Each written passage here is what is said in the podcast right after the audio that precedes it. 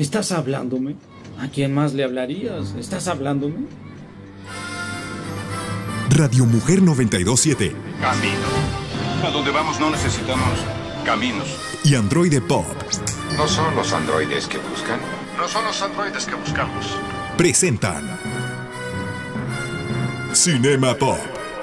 Bienvenidos a Jurassic Park. A la grande le puse cuca. Con Naum Andrade, Y yo. Yo soy.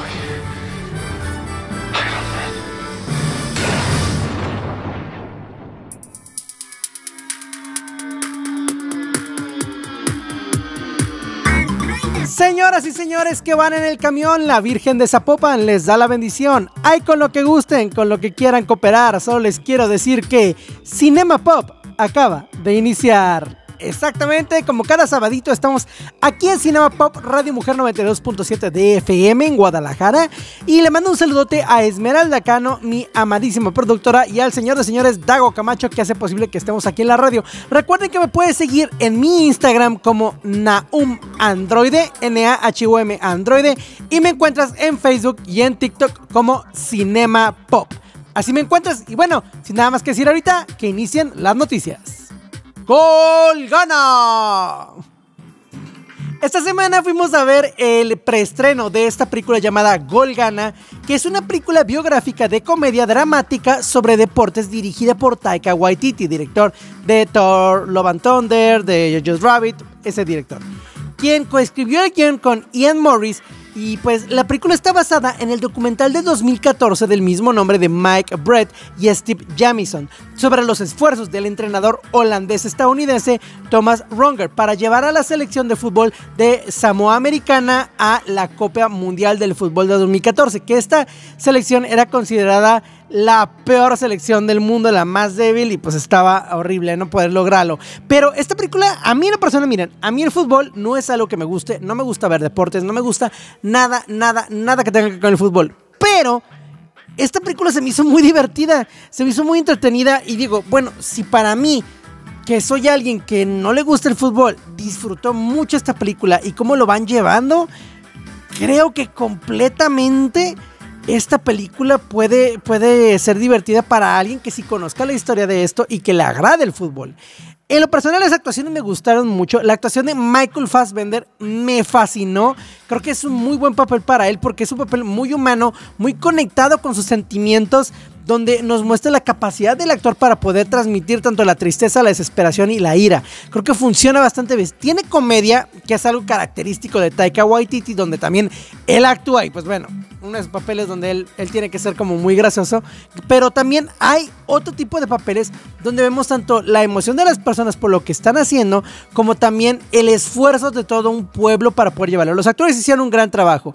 Por ahí tiene ciertas similitudes con una película llamada La Gran Seducción, que fue una película mexicana que salió en Netflix, entonces digo, "Mm, alguien por ahí hizo algo muy parecido y copió la tarea porque tiene muchas similitudes la historia. Pero bueno, me encantaría que si vas a ver esta película llamada Golgana, que se va a encontrar en Cinepolis, me dejes en los comentarios si te gustó la película, si te llamó la atención o si no fue de tu agrado o si nada más viste el tráiler, si te llama la atención. Te leo en los comentarios. Immersive Disney Animation llega a México. Una de las maneras de Disney para poder celebrar sus 100 años es esta que es el Immersive Disney Animation, que ha llegado ya a México y que te ofrece una experiencia genial donde te van a explicar, por ejemplo, sus 100 años, sus largometrajes, todos los creativos que le dan vida a estas historias, te presenta información sobre el estilo y las técnicas de dibujo de sus personajes y escenarios. Hace una introducción de cómo se crea la animación y los creativos responsables de producir la magia de las películas. Al entrar a un gran salón te encontrarás rodeado por pantallas, luces, sonido, un espacio de alrededor de 3.560 metros cuadrados y que las canciones de las películas de Disney y el espectáculo con detalle diseñados para aumentar y hacerte vivir una experiencia única están ahí. Esta eh, experiencia se encuentra ya a partir del 2 de diciembre hasta el 30 de diciembre del 2023 y la exposición está ubicada en el Centro Expositor Unidad Cívica 5 de Mayo de la zona histórica de Fuentes, Puebla, México. Sí, eh, para poder disfrutar de esto tendrías que viajar a Puebla.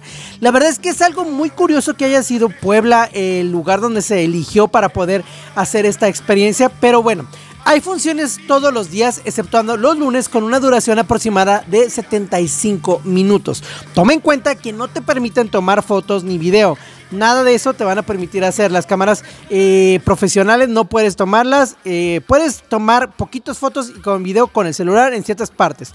Todas las entradas y el costo del boleto de Disney Immersive pueden ser eh, bastante baratas. De hecho, no se me hacen tan caras. Van desde los 280 pesos para algunos niños y pueden subir. En la más cara es de 880, que ya es una experiencia VIP con varias cosas. A mí me interesaría poder viajar y poder ver esta experiencia, pero si tú ya fuiste o vas a ir y te interesa verlo, me encantaría que me cuentes tu experiencia en los comentarios porque realmente quiero saber qué te pareció y si realmente vale la pena. Serie como agua para chocolate. Esta historia que ya es un referente y algo cultural que mucha gente alaba, que es como agua para chocolate, va a tener una manera de contar algo distinto a través de una serie de televisión, donde a diferencia de la película que se hizo bastante famosa, tal vez esta nos pueda otorgar una historia mucho más amplia, más apegada a la historia original y que nos llene de muchos más aromas, sentimientos y emociones. Esta mágica historia de Tita y su conexión sentimental con la comida va a llegar a HBO. Esto le va a dar un plus, ya que HBO tiene, tiende a dar muchísima calidad a las cosas que está haciendo y suelen ser muy cuidadosos con lo que son eh, cada uno de los detalles. Además de que, bueno, los presupuestos son mayores a otras plataformas. Y parte de esto por ahí nos comentan algo que, que dice la sinopsis oficial. La tradición no siempre es el mejor camino. Nuestros protagonistas, Tita de la Garza y Pedro Musquiz, son dos almas enamoradas que no pueden estar juntas debido a las arraigadas costumbres familiares, las cuales obligarán a nuestros protagonistas a navegar con tintes y sabores mágicos entre el destino dictaminado por su familia y la lucha por su amor mientras acompañan en su mayor refugio, que es la cocina. Esta historia, bueno, va a llegar eh, a HBO y se espera bastante de ella. Parte de lo que dijeron los directores es que les da muchísimo orgullo contar una historia tan mexicana, tan emotiva, que representa una época tan emblemática de la historia de nuestro país y bueno, que presume bastante la gastronomía. Me encantaría saber en los comentarios si tú sabías de esta serie de televisión, si viste la película original, si te gustó la película, si te gusta la historia y qué crees que vaya a ser esta parte nueva, que le puedan agregar. Me encantaría leerte en los comentarios para saber un poco más de eso. Y bueno, con esto nos vamos a ir a cortecito. Regresando tenemos una colaboración con los 90 que nos van a contar unas curiosidades de dos eh, películas muy icónicas de Navidad. Me encanta colaborar con ellos y bueno, se lo voy a dejar para el siguiente bloque. Es tiempo del intermedio y preparar palomitas. Regresamos. Cinema Pop.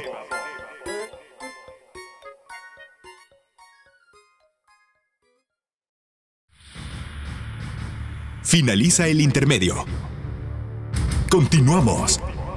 Cinema Pop.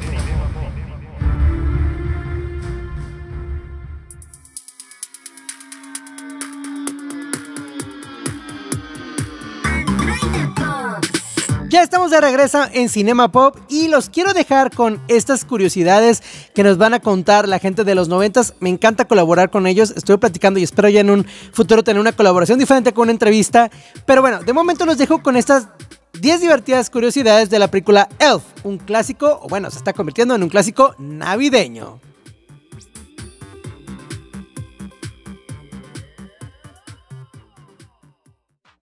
En el año 2003, Will Ferrell protagonizó el clásico de Navidad Elf, o el Elfo, o el Duende, una historia donde un niño humano crece en el Polo Norte, más específicamente en el taller de Santa Claus, y es ahí donde un papá duende lo adopta y le pone el nombre de Buddy. Con los años, Buddy crece creyendo que es un duende más, pero con el tiempo se entera que su verdadero padre vive en Nueva York, por lo cual el pequeño Buddy emprende un viaje para conocer a su verdadero padre y algo más sobre su verdadero yo. La película en su tiempo no fue muy valorada, pero con los años, la historia y los personajes se volvieron entrañables. En este video revisaremos 10 datos curiosos de El Elfo, El Duende o The Elf del año 2003. Antes de comenzar, si este es tu primer video en este canal, pues no olvides suscribirte para más inocentes videos de los 2000. Comencemos. Número 10. ¿Por qué esa cara, amigo? Es que creo que no soy un duende. Claro que no eres un duende. Mides 1,90 y tienes barba desde los 15. Aunque no lo creas, inicialmente se buscó por todos los medios que Jim Carrey encarne el papel del elfo. Esto se debe a que el guion fue escrito originalmente en 1990 y la película estaba planeada para lanzarse en el año 1993. Por aquellos años, Jim Carrey estaba en alza debido a su particular estilo de comedia y él era el candidato número uno para el papel. Pero debido a los compromisos en la agenda de Jim, el proyecto se fue retrasando y retrasando casi por 10 años hasta que en el año 2000 finalmente se dio luz verde a la producción. Para ese entonces Will Ferrell era el comediante más popular de Hollywood, y Carrey pues ya estaba haciendo algunos papeles menos cómicos y más dramáticos. Así que para evitar riesgos se optó por ofrecerle el papel a Will Ferrell, el cual aceptó complacido. Número 9 como toda buena película de comedia, Elf tiene sus buenas escenas borradas. Una de ellas es cuando asistíamos a un partido de hockey de elfos, en el cual Buddy abusa del equipo contrario debido a su gran tamaño. Y esta es una escena bastante divertida, pero se dice que se la quitó del corte final pues se mostraría un poco el lado egoísta de Buddy, y eso le quitaría el encanto al personaje. Personalmente creo que deberían haberla dejado pues es muy muy graciosa. Número 8 El director de Elf no es otro más que el mismo que años después dirigiría la primera película de Iron Man, y estamos hablando de John Favreau, quien hoy en día es más conocido por su papel de Happy Hogan dentro del universo cinematográfico de Marvel. Pero bueno, John empezó su carrera como actor en algunas cintas de los años 90, pero después del año 2000 él decidió establecerse más como un director, entonces Elf fue algo así como su prueba de fuego para ver si se podía hacer cargo de una cinta enteramente comercial y familiar. Y si bien en su momento no fue reconocido, hoy por hoy es uno de los directores y productores más pesados de Hollywood. Número 7 Como toda película navideña de fantasía, Elf tiene varias escenas en las que se utilizó el poder de los efectos visuales para ayudar a la elaboración de las mismas. Obviamente muchos de los efectos fueron efectos prácticos realizados en la vida real, así en el set, pero la clásica secuencia de la pelea con bolas de nieve fue hecha casi enteramente usando CGI. De hecho, en el set, ninguno de los actores llegó a lanzar o recibir una bola de nieve, sino más bien tuvieron que simular sostener o recibir alguna. Y más tarde en postproducción, las bolas fueron agregadas digitalmente.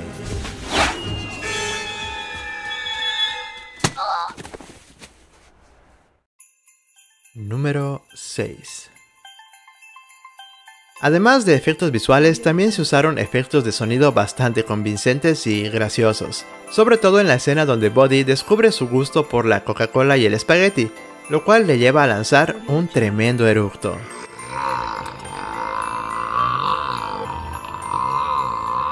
En la escena, Will solo hizo la mímica del eructo, mientras que después, en postproducción, el encargado de grabar el asqueroso sonido fue el actor de doblaje Maurice LaMarche, quien es más conocido en el mundo de habla inglesa por haberle dado voz a Cerebro, de la serie Pinchy y Cerebro. ¡Qué estilo, ¿no? Número 5 Sin duda, Elf es una de esas películas que al verlas hacen despertar en tu interior el inocente y cálido espíritu navideño. De hecho, el elenco y el equipo de producción estuvieron felices de rodar la cinta en un acogedor hospital psiquiátrico abandonado. Y sí, estás escuchando bien. Varios de los sets de interiores fueron construidos dentro de un hospital psiquiátrico abandonado, Después de la cinta, este lugar fue usado frecuentemente para producciones un poco más oscuras, como Los Expedientes Secretos X o Destino Final. Número 4 A casi 20 años de su estreno, Elf es considerada hoy por hoy un clásico navideño y un clásico de la comedia en general, y siempre cae bien una revisionada de la misma, ya sea en TV abierta o en algún servicio de streaming. Pero a pesar de que ese éxito fue toda una sorpresa para la producción, el más sorprendido fue, y sigue siendo, Will Ferrell. Pues antes del éxito de El Elfo, Will era más conocido por sus sketch cómicos en el programa Saturday Night Live y también por su papel en la película Una noche en el Roxbury. Así que él participó en El Elfo solamente porque necesitaba el trabajo y creyó que esta podría ser su última película, debido a que su agenda por aquel entonces estaba prácticamente vacía. Después del éxito del elfo, su carrera se levantó llevándolo a protagonizar la comedia El presentador, y de ahí en adelante no ha dejado de trabajar en cintas familiares en Hollywood. Número 3 Como lo mencioné, el éxito del elfo cayó a todos por sorpresa, pero ese éxito se fue capitalizando con el tiempo, tanto así que se realizó una adaptación al teatro de Broadway con un musical llamado simplemente Elfo el Musical, estrenado en el año 2010.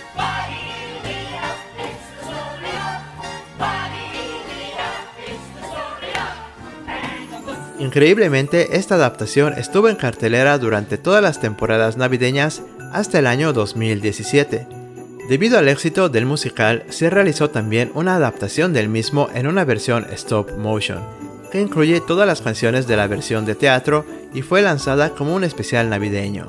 Este especial fue estrenado en el año 2015 y cuenta incluso con la participación de Mark Hamill como el padre biológico de Buddy, y también Jim Parson dando voz a Buddy. Lamentablemente este especial nunca llegó al mercado hispanohablante.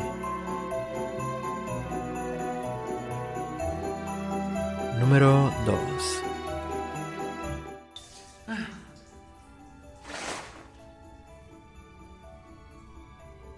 ¿Qué haces? ¡No mires!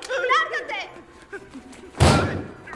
Después del éxito del elfo, se pensó seriamente en hacer una secuela de la película.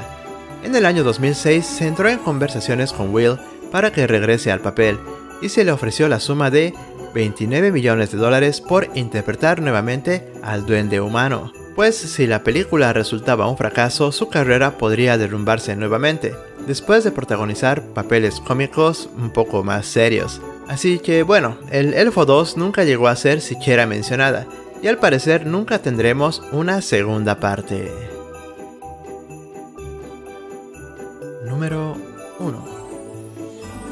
Como una buena parte de la película toma lugar en el Polo Norte, es obvio que el look de esta debía ser mágica y navideña.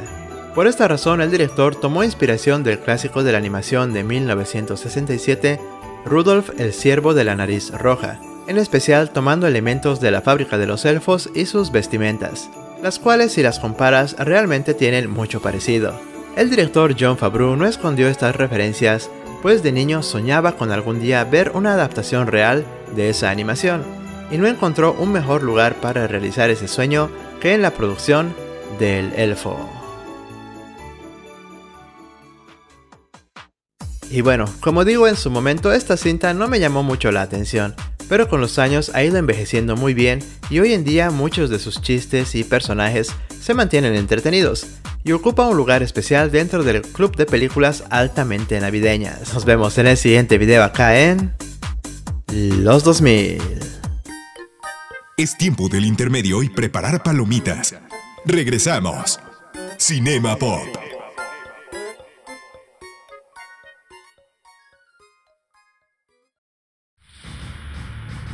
Finaliza el intermedio. Continuamos. Cinema Pop.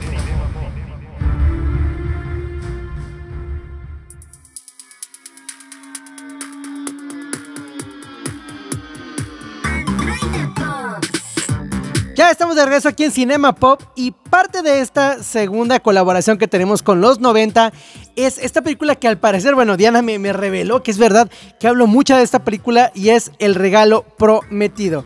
Espero que, que, realmente les agrade. A mí me gusta mucho esta película. Y ahí le dan un poquito de reseña y curiosidades que nos prepara eh, los 90. Que espero en un futuro tenerlos para una entrevistita. Y bueno, sin nada más que decir, arrancamos con las curiosidades de El regalo prometido.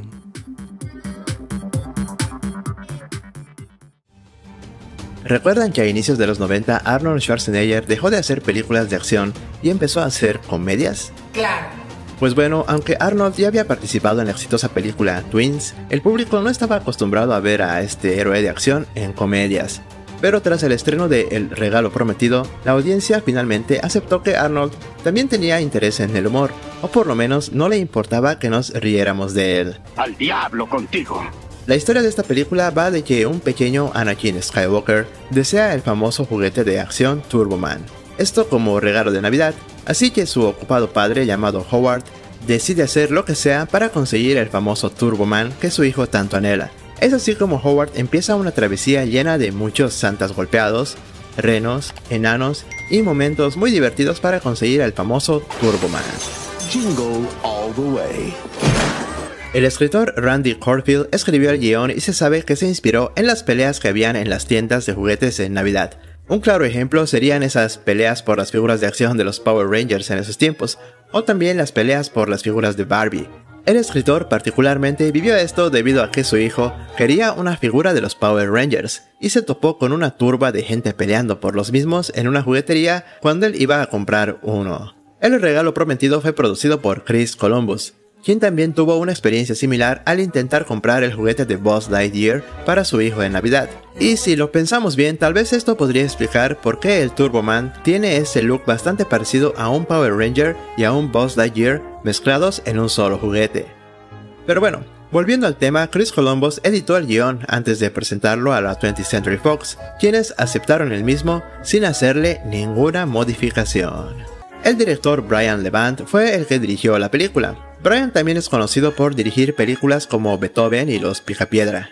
La filmación del Regalo Prometido empezó en 1996 y tuvo como locación principal un centro comercial en los Estados Unidos, específicamente en la localidad de Minnesota. La locación hoy en día no es muy utilizada para películas o series, y lo mucho que se filmó allí después fue un reality show. Por otro lado, el desfile al final de la película fue filmado en Universal Studios. Esto ayudó a que la producción también tuviera acceso a diferentes disfraces de personajes conocidos para el desfile, y que habían sido utilizados antes en algunas películas de Universal.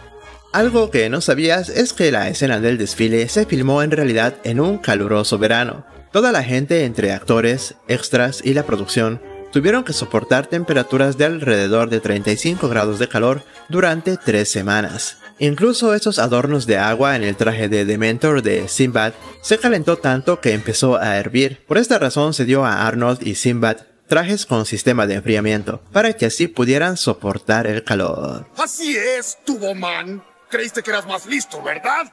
El regalo prometido fue estrenado en noviembre de 1996, que por coincidencia fue la misma fecha en que el muñeco de Elmo salió al mercado, y así como en la película El regalo prometido hubieron concentraciones de personas y peleas de padres intentando conseguir un Turboman, en la vida real al muñeco de Elmo le pasó lo mismo.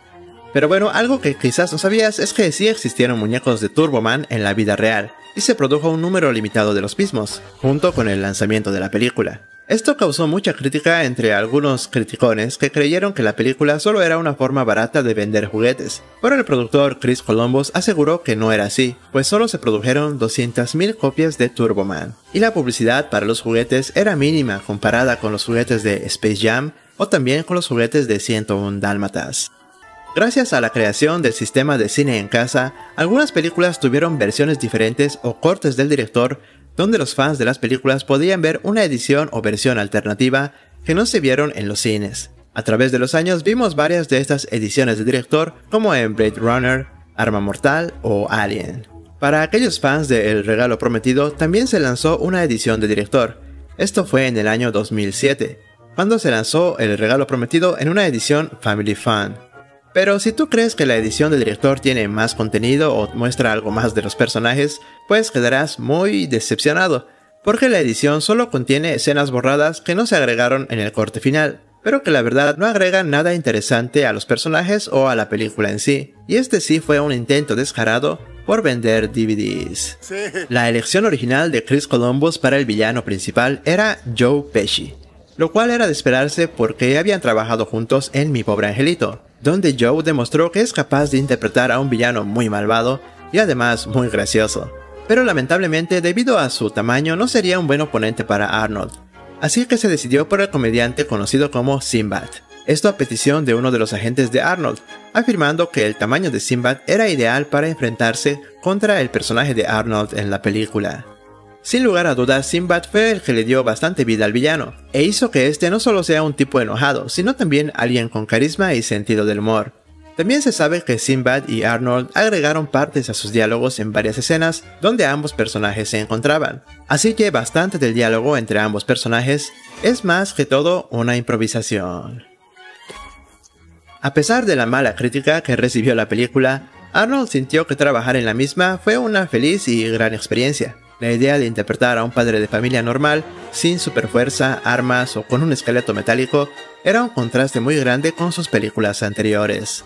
Durante la filmación de la película, Arnold se llevó bastante bien con la gente del lugar, a pesar de que el director, Brian Levant, sintiera lo contrario diciendo que la gente de la localidad de las locaciones no era muy cooperativa del todo. Tiempo después, Arnold también dijo que le encantó filmar la película en un centro comercial donde él alguna vez había ido de compras antes de ser famoso. Tanta fue la emoción de Arnold que hizo una donación de una parte de los fondos ganados de la película a Planet Hollywood, en el centro comercial donde se hizo la película.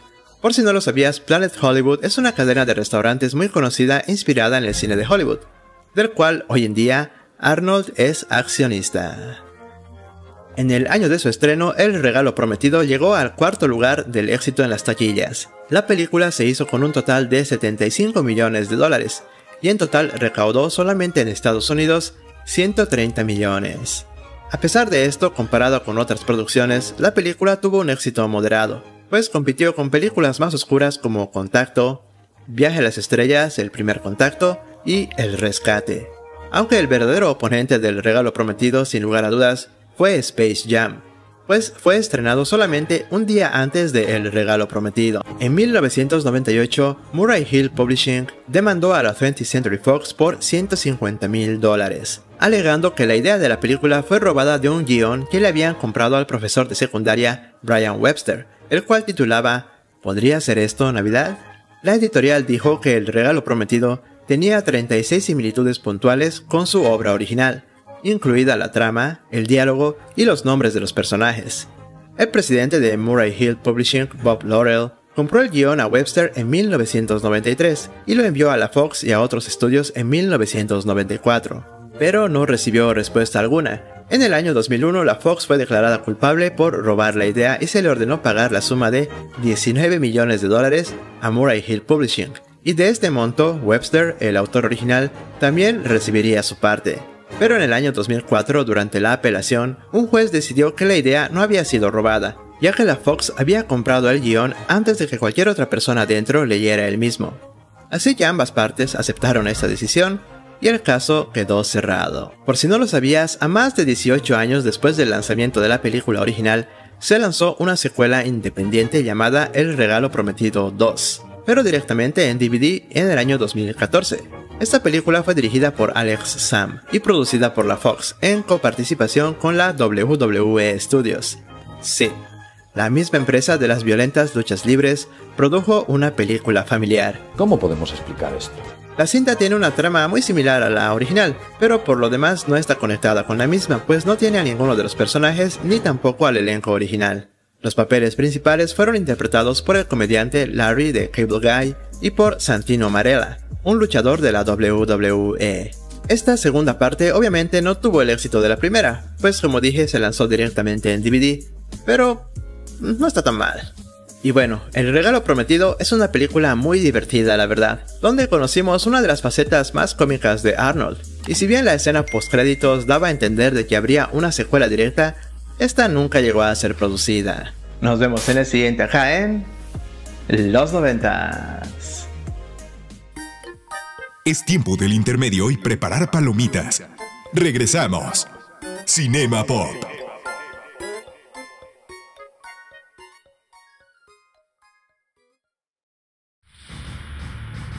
Finaliza el intermedio. Continuamos. Cinema Pop.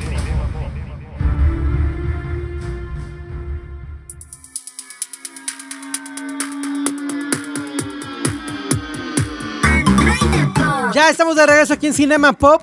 ¿Y qué tal les pareció esta colaboración que tuvimos con los 90? La verdad es que me gusta mucho colaborar con ellos. Han sido muy buena onda. Y platicando con ellos, les comentaba que quería colaborar con ellos para poder tener eh, estas eh, reseñas que ellos hacen en YouTube.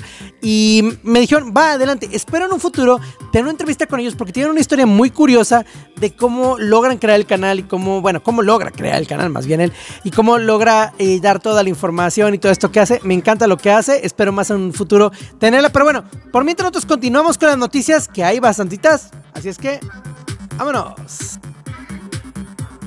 Zack Snyder dispuesto a seguir con su Snyderverse en Netflix. Pues así como lo oyen, ya se había rumoreado bastante y de hecho ya lo había comentado Zack Snyder que él le encantaría poder continuar su historia en otro lugar. Y uno de los lugares con los que ha estado colaborando, una de las productoras muy grandes con la que ha estado colaborando es Netflix. Y él volvió a decir recientemente que sí, que realmente a él le gustaría que su Snyderverse del DC Comics, esa historia de Superman y todos los, los héroes de DC Comics, pues que continuaran y en especial encantaría que Netflix fuera eh, la plataforma donde pudieran llegar. Pero ante todo esto existía la duda de, ah, ok, bueno, una cosa es lo que pueda decir Zack Snyder y otra cosa es lo que Netflix quiera y diga. Pues parece que Netflix quiere Netflix está dispuesto a pagar la licencia para poder continuar con la historia del Snyderverse. Si te ahogo, no está diciendo que ya es un hecho. Ellos sí quisieran hacerlo. Si quieren hacerlo, ya que han encontrado en Zack Snyder algo bastante creativo y, como no, digámoslo, dinerito. Y son las recientes palabras del mismo Zack Snyder sobre el final definitivo llamado Snyderverse que el cineasta ha sorprendido con esto. Él dicho lo siguiente: Si Netflix tuviera los derechos de los personajes de mi universo de DC, por que lo haría, absolutamente. Esto es lo que ha asegurado el director. Y bueno, parece que sí. Ahora, todo esto dependerá de que también le vaya a Rebel Moon. Recordemos que el ejército de los muertos le fue excelentemente bien, le fue muy bien. Pero ahora viene Rebel Moon, que ya le subieron muchísimo el presupuesto. Yo creo que si le va muy bien a la historia de Rebel Moon, Netflix va a pujar mucho para poder tener esos derechos. Y recordemos que Warner está en problemas muy graves, así es que no está tan descabellado que pudieran vender los derechos para poder tener estas series. Lo que está descabellado es que se requeriría que todos los actores que participaron pudieran aceptar y la mayoría tienen las agendas bastante pesadas. Entonces hay varias cosas que van en contra de esto, pero vamos, el fandom de Snyder puede lograrlo. Así es que si tú quisieras ver el Snyderverse, apoya a Rebel Moon, apoya lo que está haciendo este director con Netflix y muy probablemente pueda ser algo que llegue a pasar. ¿Te gustaría que esto ocurriera? Déjame en los comentarios que me encantaría leerte y saber tú qué opinas acerca del Snyderverse en Netflix. El E3 se cancela para siempre. Esta semana se dio una noticia bastante triste para todos los amantes de los videojuegos. Y es que el E3 no volverá a abrir sus puertas. El E3 era una de estas mmm, ferias o exposiciones más importantes de la industria del videojuego que fue así durante dos décadas. Y ha decidido poner un punto final a lo que es la creación de esta feria. Esto es algo horrible porque la ESA Electronic Software Association deja de insistir en su producto tras unos años conclusivos, especialmente desde la pandemia. En declaraciones por el portal de Washington Post respondieron lo siguiente. Después de más de dos décadas produciendo el evento que ha servido como muestra central para los Estados Unidos y la industria global del videojuego, la ESA ha decidido llevar al E3 a su cierre. Este es uno de los comentarios. Sabemos que toda la industria de juegos y creadores tiene auténtica pasión por el E3. Compartimos esa pasión. Sabemos que es difícil decir adiós a un evento tan querido, pero es la decisión correcta, dada las nuevas oportunidades que nuestra industria tiene para llegar a los fans y a sus colaboradores. Esto pareciera que van a ser algo diferente, o sea que no es como algo que ya no van a realizar, sino que van a hacer algo diferente. Tristemente la E3 era algo muy grande y que nos dejó con momentos icónicos como la presentación de Cybertruck, Cyberpunk, perdón, Cybertruck, no, esa, esa no se presentó ahí, de Cyberpunk 2077 con Keanu Reeves, el día que la PlayStation mató a Xbox One con todo lo que estuvieron haciendo y el día que PlayStation se presentó y que únicamente subieron a decir 299. La cifra que consolidó a PlayStation. Me encantaría que me dejes en los comentarios a ti qué te gustaría que se hiciera ahora diferente ya que no va a estar la E3, qué te gustaría que se hiciera o te gustaba que fuera la E3 o realmente te daba igual. Te leo en los comentarios.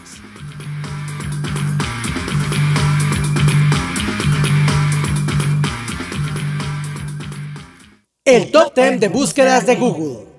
Ya estamos en la recta final del año y bueno, como cada año tenemos recuentos, tenemos todo. Y ya ha salido el top 10 de las búsquedas de Google. Y bueno, entre ellas necesitamos saber qué películas y series llegaron a este top 10, cuáles fueron las más buscadas. Recordemos que esto es lo que hace Google, ¿no? Es un buscador al final de todo y nos va a dar cuáles fueron las 10 películas y series más buscados a lo largo de este año. Y bueno, el top comienza con una que sabíamos que iba a estar ahí, que es la película de Barbie. Así, ya si ya está arrasando en premios y todo, bueno, Barbie está ahí. Otra que también nos sorprende mucho que haya estado ahí es Oppenheimer, esta película de Christopher Nolan que también estuvo ahí. Lo sorprendente es que hay tres películas hindús en el top. Una de ellas es Jawan, que es una película eh, hindú que fue lanzada en el 2023. Yo no la he visto y tampoco sé si, si dije bien el nombre. Otra película fue Sound of Freedom, esta película polémica eh, más por lo que pasó tras bambalinas que tanto en la película, bueno, estuvo en el top número 4. Y en el número 5 tenemos a John Wick capítulo 4. En el número 6, Avatar The Way of Water. En número 7, Todo en todas partes al mismo tiempo. Un peliculón que tienen que ir a ver. También tuvimos a Gadar 2, la segunda película hindú que se cuela a este, a este top.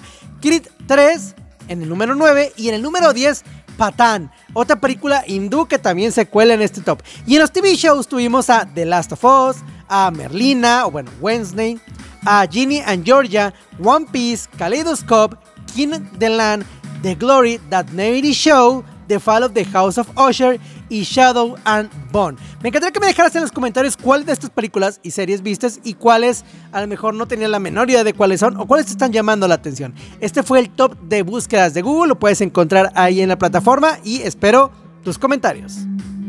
Con esto hemos terminado el día de hoy a Cinema Pop. Mi nombre Naum Androide. Recuerden que pueden seguir mis redes sociales y no me queda nada más que decir que hoy, mañana y siempre es un gran día. Terminamos esta función. Android Pop y Radio Mujer 927 te espera la siguiente semana con más información sobre cine, series y cultura pop. Hasta la vista, baby. Cinema Pop.